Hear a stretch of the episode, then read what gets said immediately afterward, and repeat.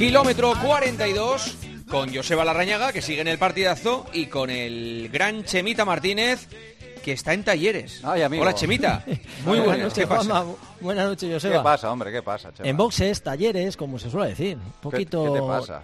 Pues pequeñas taras que va teniendo uno, que me, está costando recuperar pues esto de las raquetas, me, me, hizo un pequeño daño a un pequeño musculito que se llama flexor del dedo gordo que está ahí por debajo del solio y gemelo y, es pequeñito, pero me está dando guerra. Y como tampoco tengo necesidad de volverme loco, eh, estoy en una parte un poquito más prudente y estoy haciendo mucho entrenamiento cruzado, mucha piscina. Estoy ya de piscina, no sé cómo gusta tanto a mis hijos, porque desde luego lo del agua, tela y a base de bicicleta, haciendo trabajo de fuerza, o sea que he estado haciendo 10 días todo menos correr, que bueno, he empezado hoy a dar otra vez esos pasitos, pero sí que estoy en boxes que lo peor que no, nos puede sentar a los deportistas es estar sin poder hacer lo que más nos gusta. Pero entiendo que el flexor del dedo gordo no está en el dedo gordo. Eh, llega, llega, pero es un músculo que, eh, tú tienes los gemelos muy grandes, Joseba, y te impide ver lo que hay debajo, pero está el gemelo, está el suelo y debajo, y debajo... Eso me pasa a mí, pero con, me pasa a mí, pero con la barriga. Hoy menos mal que has dicho la barriga. Hombre, claro, es que la barriga tampoco me deja ver lo que hay debajo justo la barriga. Bueno, pues todos tenemos ese musculito y está justo debajo, es pequeñito, es un músculo que normalmente no suele dar mucho la guerra, pero sí que como está implicado en la marcha y en la... cuando, eh, cuando estás corriendo, pues bueno, de alguna manera pues sí que eh, se une al gemelo y el solio y una pequeña molestia pues al final se hace más grande. Al final es por obligarlo a trabajar de una forma diferente. La raqueta lo obliga a trabajar demasiado y me ha dicho macho hasta aquí y, bueno, pues nada, que que tomar dos, estas dos semanitas que me he tomado con calma y, ahora poco a poco. Pues fenomenal. Bueno, pues poco a poco. Oye, eh, temazo el que tenemos hoy en el kilómetro 42. Es, es, es espinoso, ¿eh? Es que la pregunta es, ¿hacer deporte es bueno o no? Hombre, entonces ¿para qué estamos aquí? En el kilómetro 42 llevamos años ya hablando de las eh, de los mm, ventajas saludables que tiene la práctica habitual del deporte. Depende en qué medida, ¿eh? ¿Qué, qué, deporte profesional está sano cuando es mayor? En qué medida y a qué edad y con qué intensidad eh, y por qué esta polémica este fin de semana, eh, Joseba. Pues porque hay una atleta, hay una atleta gallega de 15 años que es una auténtica máquina, es que está rompiendo todos los registros. Se llama Sheila Martínez y está considerada como la gran promesa del atletismo español. Insisto, tiene solo 15 años, pero lleva ya meses batiendo récords incesantemente en categorías inferiores. Por ejemplo, la atleta más rápida de la historia de en Europa en 3000 eh, con menos de, 16 años. Pero ¿qué hizo ayer? Y de ahí el debate y la la, polémica. Ayer a las 12 menos cuarto de la mañana corrió un 3000 en, Lugo, consiguiendo la segunda mejor marca de la historia de España sub-16. Desde Lugo se marchó a Orense. De Lugo a Orense hay 111 kilómetros. ¿Y qué hizo en Orense? Pues a las 7 de la tarde corrió un 1500 y batió el récord europeo sub-18 con tan solo 15 años. O sea que en dos días corrió una carrera de 3000 por la mañana, traslado, y una carrera de 1500 por la tarde. Eso es sano, eso está bien. Estamos exprimiendo demasiado el, melón o el limón, pues eso ya que nos lo cuente Chema. Pues eh, fíjate, Joseba, has dicho por la mañana, hizo la segunda mejor marca sub-18, no sub-16. O sea, estamos hablando de, de un atleta con un talento brutal pero claro, ahora bien, con estas edades, con 15 años... Pero perdón, ¿hizo las dos pruebas el mismo día? Sí, sí, el mismo día. A las 12 menos cuarto de la mañana en Lugo y a las 7 de la tarde, en, Orense, en, Orense. 111 kilómetros. Estamos hablando con 7 horas de, margen. A mí me parece una burrada, ¿eh? Me parece una burrada. Eh, no dudo del talento, no dudo que, que pueda estar seguramente bien asesorada con su entrenador con sus entrenadores, ¿no? O quien pueda estar ayudándola en el, progreso y en su formación, ¿no? Pero desde luego que una niña de 15 años, eh, a nivel de estrés, lo que supone eh, correr una prueba, estamos hablando de que no es pasearse, sino hacer una prueba siendo la segunda mejor marca española de siempre, eh, sub-18, o sea, 9.26 en, en un 3.000, que es una auténtica burrada. Y luego por la tarde un 1.500 en 4.23, o sea, me parece algo eh, para mi gusto, forzar demasiado, pues eso, eh, el talento en este caso y la precocidad, ¿no? Yo, yo soy más partidario de darle tiempo al tiempo porque eh, la carga de estrés que ya para una persona adulta, lo que supone una competición, el desgaste, si ya le, sumamos que es una niña de 15 años que todavía está en plena formación, para mi gusto es quizás en exceso, no sé vosotros cómo lo veis, pero yo creo que esas edades lo que hay que hacer es no estropear el talento y dejarle que vaya floreciendo pero en este caso le estamos sometiendo un estrés en, apenas siete horas que para mí eso a la larga se puede pagar. Mm. Mira, pues hemos empezado, Juan, el programa hablando de precisamente del estrés que provoca el, deporte, las lesiones de, de Ansu Fati. cómo está la cabeza de Ansu Fati, es verdad. Cómo está su cabeza. Bueno, pues es un, es un tema muy interesante, porque cómo gestionas todo esto, claro, porque los entrenadores habrán visto que en esta chica hay un filón, un filón tremendo, pero... Sí, yo creo que también muchas ¿Está preparada como para llevar tanta, tanta presión encima? yo, creo que no se está preparado. Con 15 años todavía no tienes la suficiente experiencia, el suficiente bagaje para afrontar las competiciones de esta manera. Además, la carga mental es, brutal. O sea, muchas veces hablamos de lesiones que provoca simplemente a nivel psicosomático, de decir eh, por ese, por ese a lo mejor para ella no. A lo mejor es, es, que para ella no, no, no, no, no sé. La verán que que a lo mejor no le da tanta importancia o es, tremendamente superior a todo el mundo, no lo sé. Ya, Juanma, aunque no le des importancia, estamos hablando de que, eh, son 15 años, no estamos hablando de que una, carrera entrenando. Puedes decir, eh, vale, puedes hacer una carrera, pero tienes lo que decía Joseba, que te tienes un desplazamiento, tienes que luego volver a calentar, ponerte nuevamente un dorsal, competir, todas las expectativas que generas alrededor, y estamos hablando de, dos marcas de, importantes, ¿no? Y, yo estoy convencido que eso, eh, no todo el mundo está preparado, tienes que tener una madurez ya de, como deportista, para poder llevarlo a cabo, ¿no? Y yo creo que en este caso nunca se está lo suficientemente preparado a esas edades, ¿no? Salvo que sea algo, pues, eh, algo excepcional, ¿no? Que siempre puede haber, ¿no? Pero en este caso yo creo que hay que cuidar muy mucho los talentos que tenemos, porque un atleta de, de, este calibre lo que tiene que hacer es cuando llega a edades absolutas, pues estar haciendo lo que tiene que hacer en edades absolutas. Pero es estamos hablando de menos de siete horas y dos pruebas a un nivel altísimo. Así que para mi gusto, eh, yo iría con mucha más calma, ¿no? Así que yo tengo luego, está, luego está Chema también lo que le vayamos a exigir a esta chica. Claro, imagínate ahora, si ya estamos hablando de una prueba, eh, un día en una prueba como el 3000, 1500, ya está haciendo las mejores marcas españolas, la primera, la segunda, de, siempre, a nivel sub-18, eh, lo siguiente que le vamos a pedir es, eh, pues si no son récords, es que esté siempre a ese nivel, ¿no? Y yo creo que demasiado temprano y tenemos que ser pacientes con los deportistas, o sea, que, que lo vemos a todos los niveles, todo el mundo quiere tener campeones cuanto antes, pero hay veces que los pasos intermedios hay que llevarlos a cabo y no puedes saltar de uno a otro, ¿no? Pero es que la pinta es que puede ser olímpica con 18 años vamos, como siga así. Claro. Sí, por eso es el debate, Juanma, es decir, es, bueno acelerar todos los procesos de formación en un deportista para conseguir que, culmine eh, llegar a la élite cuanto antes o debemos establecer un deportista que pueda alargar su carrera en el tiempo y, hacer un proceso un poquito más, más calmado ¿no? y, y pautado, no lo sé, no sé. Yo desde mi, desde mi punto de vista yo creo que que te tiene que gustar, por supuesto, que tienes que hacerlo porque te gusta, eh, tienes que estar bien asesorado y sobre todo no quemar etapas, que al final eh, lo que no queremos es un deportista quemado con 20 años, ¿no? Y que con 20 años todavía esté en, plenitud.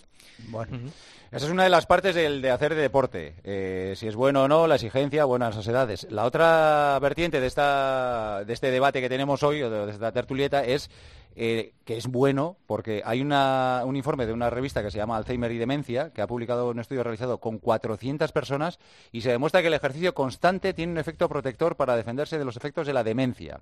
Es que dice este estudio que la actividad física promueve la salud cerebral y reduce el riesgo de demencia entre un 30 y un 80%. Es muchísimo. es una barbaridad. Es una barbaridad. Y además está hablando de todo tipo de, actividades deportivas. No hace falta correr un maratón cada tres meses. Es simplemente el hecho de andar todos los días y con constancia, eso eh, reduce el riesgo de demencia, pero además en unos porcentajes altísimos. Sí, eh, normalmente Joseba siempre eh, era una cosa, yo creo que como de perogrullo, que todos estábamos convencidos de la evidencia de que hacer ejercicio lo que hacía era que te daba salud y, lo prolongaba en el tiempo. Lo que pasa es que no había datos suficientes cuando estábamos hablando de, de, cómo interfería la actividad física dentro de la, de la salud cerebral.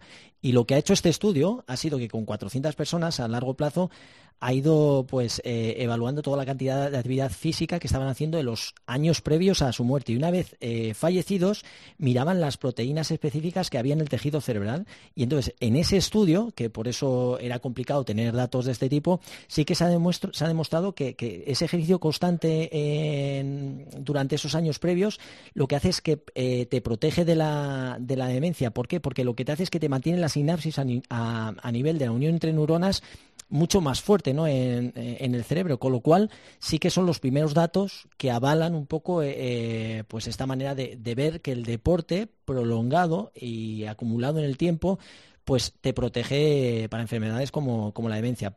Pero eh, es complicado y no solo todo el mundo pues tiene que hacer maratones, que no hace falta con empezar a hacer a correr, a hacer actividad y directamente una maratón, sino que cualquier actividad, caminar, eh, llevar un estilo de vida saludable con esas caminatas, con algo de ejercicio, pues sí que ayuda. O sea que de todos he sabido todo lo que hace el deporte, que pues eso, que nos ayuda con los huesos, que nos ayuda un poco a nivel cardiovascular, bueno, un poco no mucho, que nos da esa movilidad, ¿no? Para incluso cuando llegamos a la tercera edad eh, tener menos caídas y menos problemas, en este caso el estudio va más un poco a nivel cerebral y sí que es cierto que esas sinapsis, esas uniones entre neuronas las hacen más potentes y que el ejercicio prolongado con tiempo eh, pues no va a ayudar. Así que... Vamos, que a ti no se te va a ir la pinza hasta los 130 años como mínimo. No sé yo, porque luego están mis casos y el de muchos otros deportistas que... ya estamos en... Os habéis pasado de vuelta. Yo creo que sí. Justo, te iba a decir eso, que quizá la virtud esté en el término medio, ¿no? Porque hay gente que se ha pasado de rosca con el deporte y hay otros que se han quedado en casa y efectivamente no, no, no les ha dado la cabeza para más. O sea, pero sabes también una cosa, Juanma, que realmente cuando hablamos de deporte, yo creo que no, no debemos solo pensar en el deporte de alto nivel. O sea, que al final hay un deporte para todos. O sea, que eh, yo creo que el error es, No, no, por lo que decía Joseba, además, eh, estamos hablando incluso de, de, caminar, de moverse, de, de caminar, de, coger una rutina de caminar todos los días, pues una hora y media, dos horas, y, y a partir de ahí ya es tener ese ejercicio físico, ¿no? Moverse, el caso es moverse y al final, pues eso, en este caso eh, lo, bueno del estudio es que, pues que ya tienen un poquito de, datos que siempre se piensa, todos intuíamos que el, que el, deporte nos ayudaba a esos niveles, ¿no? Pero en este caso, pues con eh, lo que tiene el estudio concreto. Y ahora fíjate, estamos hablando de cosas, os voy a lanzar una pregunta. ¿Sabéis, eh, fíjate si estamos zumbados y estamos locos, dónde se hace la maratón más fría del año? ¿Más fea? Más fría, más, fría, más fría, más fría. Pues en Alaska será, ¿no? Bueno, pues eh, en Rusia, en Omi, Oimiakon, que está más o menos... Ese, ese, es, el pueblo más frío de, la, el habitado, la, localidad habitada más fría del mundo. eso es, eso es. Pues está a 10.000 kilómetros al nordeste de, de Moscú. Y es una carrera que empezó en el año 19 y, bueno, empezaron, querían hacer una maratón y nadie la completó. O sea, nadie la completó. El, que ganó fue el que llegó hasta el kilómetro 38, eh, que tardó casi cuatro horas. Entonces, en el 2020 se volvió a, hacer la maratón y esta vez fueron 28 corredores. Ganó un, ruso, Lukin, con 3 horas 32 y hace unos días eh, bueno, 28 los, los locos. Este año ha sido pues 65 participantes, que ha sido este fin de semana, y se ha ganado eh, este Luquín, que debe ser el mismo, que este debe soportar el frío de una manera increíble, en 3 horas 22. Allí, en, en esta localidad, como dice Juanma, estar a menos 40 grados, fíjate lo que te digo, es ya que han subido las temperaturas y el tiempo es primaveral, pero se corre a menos 53 grados. O sea, una barbaridad. Pero cuidado que estoy viendo ahora, eh, he puesto en el Google y hay en junio, julio y agosto temperaturas superiores a los 30 grados, ¿eh? Pues fíjate. Y luego en enero, febrero, marzo, entre 49 y 60 grados bajo cero. Yo acabo de poner en el teléfono cómo están ahora, en este momento de la noche a 44 bajo cero. Sí, sí, pero luego en, junio y julio llegas hasta 30, 30 y tantos grados. Mm, qué barbaridad, qué eh, locura. Eh, pero bueno, para mañana da mejor, ¿eh? Para mañana, sí, sí, para mañana, para mañana da una mínima, una mínima de 48 bajo cero y una máxima de 38 bajo cero. O sea que a la hora central del día se puede tomar uno, una Coca-Cola en una terraza. Pero que además no oscila mucho la temperatura, con lo cual es constante. No, es constante. no, no, no.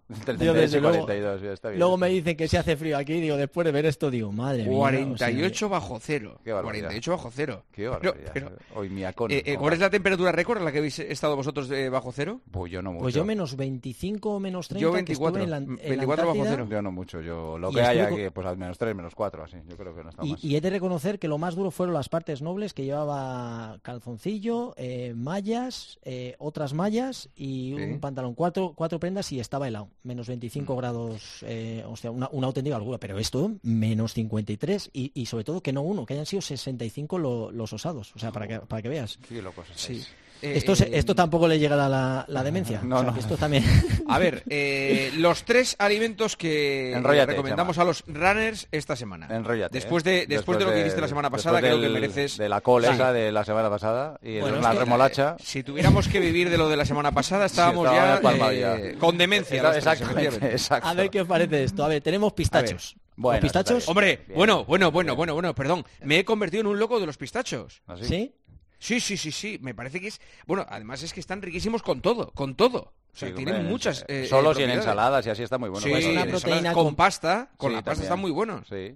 Pues eh, un fruto seco con proteína completa de origen vegetal, con lo cual estupendísimo, ayuda a reducir la fatiga, luego eh, como estamos hablando de proteína, pues también ayuda con lo que es la masa muscular, tiene potasio y magnesio y sobre todo como estamos hablando de proteínas de, eh, a nivel muscular, de, pues lo que hace es que nos va a ayudar cuando hacemos un ej- ejercicio intenso y nos va a reponer, o sea que es una, un fruto seco proteico Vale. ideal. Este mola, ¿no? Aprobado. Venga, Vamos a por vale. el segundo. Vamos a hablar un alimento que se utilizaba antes antes de que existieran todos los geles y todos estos eh, recursos que tenemos ahora, las barritas energéticas, algo que era indispensable para los montañeros, las latas de sardinas. Las latas de sardinas. bueno, no está mal. ¿Esta sí. qué os parece? Bien, Juan, ¿a ti, bien, sardinas. Yo hace Bien. mucho que no las Joder. tomo, ¿eh? Yo pero- también, yo también, pero sí que tenía mucho omega A 3 mí sí, y estas sí cosas, me ¿no? Sí, sí, sí, Sí, o sí, sea sí que además eh, ayuda efectivamente con el, nos ayuda con el colesterol, tiene además rico en vitamina C y, y sobre todo ayuda con muchos problemas que podamos tener a nivel cardiovascular y rico en proteínas, así que Qué la bueno, latita vale, esta que antes no faltaba en, en la mochila de cualquier alpinista. Me gusta mucho el menú de hoy. A ver el tercero. No los Pues tropees, bueno, que vas bien. pa- la patata, que no hemos hablado de la patata. Pero Bueno, patata como... podemos a- Eh, a ver, menos frita, eh, que la patata frita es eh, aumenta muchísimo más la, todo el componente calórico. Es una fuente de potasio brutal, o sea, como complemento, eh, nos va a ayudar también a, a recuperar y menos frita, es rica en vitamina A, actúa como antioxidante y al- la vitamina E también nos ayuda un poquito con, con la vista, eh, nos ayuda un poco en el sistema inmune, así que la patata es un buen complemento para siempre como acompañante, siempre lo puedes hacer de alguna manera que no, que no sea tan calórico. A mí me gusta mucho meterlas en el horno sin nada, la parto en, en tiritas y las dejo ahí en el horno y tal cual. Y, y sobre todo tiene la sensación la patata que te sacia bastante, con lo cual se te quita esa, esa angustia de querer comer y destrozar todo lo que te encuentras a- y devorar todo lo que te encuentras. Así que pistachos, sardinas y patata. Lo que pasa es que esa patata que has metido en el horno, luego si se le pones un poquito de queso por encima, Y un chorrito de aceite de un oliva. chorrito de aceite de oliva, claro, pues entonces El ya- chorrito de aceite este no he Ah, ya, querido estropearlo un poquillo, pero tal cual a palo seco está bien, pero con el chorrito de aceite de oliva le da una vidilla increíble. Pues sí. Sí, sí, Vale. sí, sí, sí. Uf, Se me ha hecho la boca Vale, agua. vale, ¿eh? vale, sí, sí. Pistachos, patatas, sí, está bien, está bien, hoy está bien. está Y sardinas Y sardinas. en. Mira, Qué rico. Sí, Eh, muy completo, muy completo, muy completo. ¿eh? muy Chema, completo. te damos el aprobado esta semana. Sigues una semana más en Masterchef. Digo, en el kilómetro 42, ¿eh? Pues nada, eh, a- seguiremos buscando alimentos para ver si están a, a la altura, pero tiene que ser algo que nos ayude ¿eh? para, para Eso sí, potenciar. eso sí. Eso es. Un abrazo, Chema. Buenas noches. Hasta luego, Joseba. Hasta mañana, chao.